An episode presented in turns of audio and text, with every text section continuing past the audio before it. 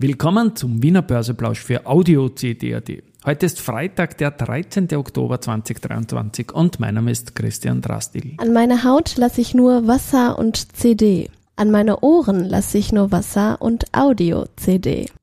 Ich kann zwar Under Pressure nicht performen, dafür aber Bohemian Rhapsody. Und heute geht es unter anderem um den vierten Österreich-Teilnehmer unserer permanenten Deutschland Roadshow 2024.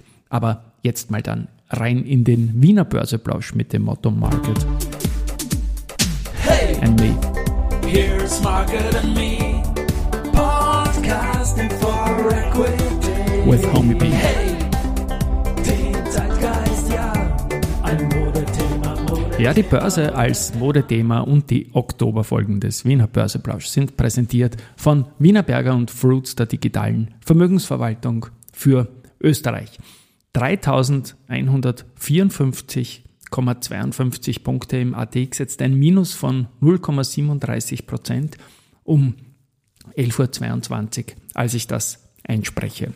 Bei den Einzelwerten schauen wir wieder auf den größeren ATX Prime und da gibt es auf der Gewinnerseite ein doppeltes Jawohl, nämlich zum einen die Austria Card Holdings mit plus 3,33 Prozent vorne und diesmal auch mit Umsatz. 4000 Stück äh, immerhin 24.000 Euro. Das ist nicht viel, aber es ist mehr als zuletzt. Da ging es um so 10 Euro, 12 Euro.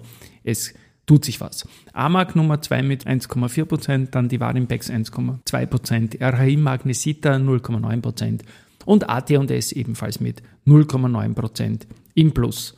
Auf der Verliererseite haben wir die Raiffeisen mit 1,5%, die Wienerberger mit minus 1,2%, Lenzing minus 1,1%, FACC minus 1% und Eurotelesites minus 0,9%. Und geldumsatzseitig ist es so, dass wir ganz vorne den Verbund mit 4,1 Millionen haben, die erste Gruppe mit 3 Millionen und die BAWAG mit 2,7 Millionen. 40 mal DAX. Und die Nummer 4 von und 40 mal Österreich. An der Wiener Börse haben wir aus internationaler Sicht vorwiegend Small- und Mid-Cap-Unternehmen. Wir müssen die Extrameile gehen und auch über Podcasts den Investoren vermitteln, dass es abseits der Blue Chips spannende Aktien gibt. Das gilt umso mehr bei Transaktionen wie bei der Abspaltung und dem Listing des Funkturmgeschäfts Eurotelesites von Telekom Austria. Ja, und das sagt der Thomas Arnoldner, Deputy CEO der Telekom Austria und mit der Telekom Austria Aktie auch in unserer Podcast Roadshow in Deutschland im nächsten Jahr dabei. Das ist großartig, unser vierter Partner hier in Deutschland. Gleich am Montag werde ich den fünften Partner vorstellen und es tut sich was und ich freue mich riesig, riesig auf die für mich veränderte Arbeitszusammensetzung in meinem Alltag natürlich, aber das ist das, was ich gern mag. Mag Tagesgeschäft pur. Geschichte, Geschichte wird gemacht. Das ist heute auch ein fettes Thema, weil heute vor 15 Jahren, am 13. 10.2008 gab es den besten Handelstag in der Geschichte des ATX. Es war damals ja eine Gegenbewegung nach dem Lehman Crash, also wird die Leute nicht sehr gefreut haben, bis auf die, die unten eingestiegen sind. Aber der ATX ist immerhin 12,77 Prozent im Plus gewesen an diesem 13.10.2008.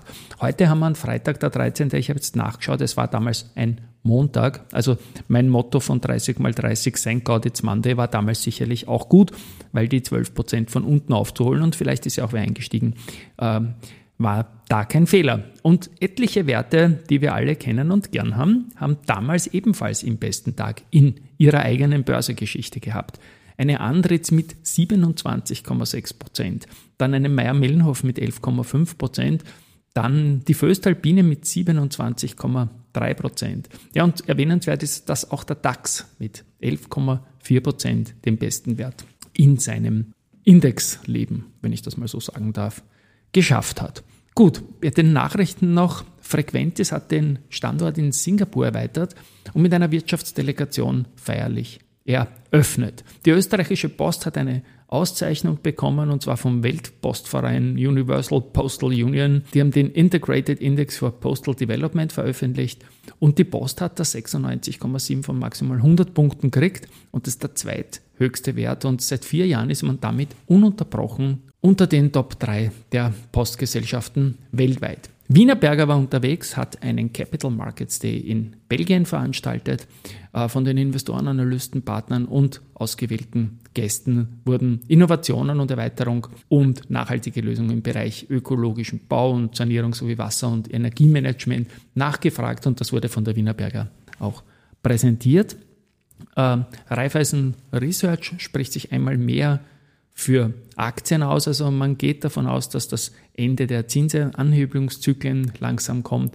Abnehmender Renditdruck von der Anleihenseite, solide Gewinnwachstumserwartungen und so weiter und so fort. Ich sehe das auch bullig jetzt. Diese Kriege, die sind halt fürchterlich, nicht nur für uns alle, sondern sowieso und überhaupt. Und an einem Wochenende kann halt immer viel passieren. Und schauen wir mal, wie es da kommt. Capstreife.com hat zuletzt auch von Low zu Low äh, agiert, was die Aktie betrifft. Und jetzt gibt es einen Auftrag mit der deutschen äh, Autobahn GmbH äh, für ein Cooperative Intelligence Transport System Projekt. Und das Volumen ist 7 Millionen Euro und kann bei vollständigen Abruf aller Bedarfspositionen für die Einführung weiterer Dienste auf bis zu 36 Millionen anwachsen. Also 7 jetzt nicht so riesig, 36 ganz schön. Und keine Ahnung, ob das irgendwie zusammenhängt mit als Absprache, auch was diese Schiedsgerichtssache betrifft. Wäre schön, wenn Deutschland äh, und Kapsch wieder gut sind. Äh, da ist damals was passiert, das hat der Kapsch massiv geschadet. Die Zahlung, die jetzt gekommen ist, war geringer, als man erhofft hat. Aber wenn neue Aufträge kommen, was soll's und das Leben geht weiter. Und finally noch Research. Da habe ich, äh, da habe ich, da habe ich, da habe ich Alster Research gefunden, genau. Die haben eine Kaufempfehlung und ein Kursziel von 34 Euro für Contram und sehen das Unternehmen sehr positiv und die Akquisition wird auch positiv gesehen wegen eines erheblichen Synergiepotenzials für das nordamerikanische Geschäft von Contram. Ja, im Börsenradio gibt es ein Vorstandsinterview mit dem Markus Mülleisen, dem CEO von Agrana. Die sind ziemlich gut unterwegs und das ist ein Tipp zum Reinhören auch. Aber jetzt mal schönes Wochenende. Tschüss und Baba.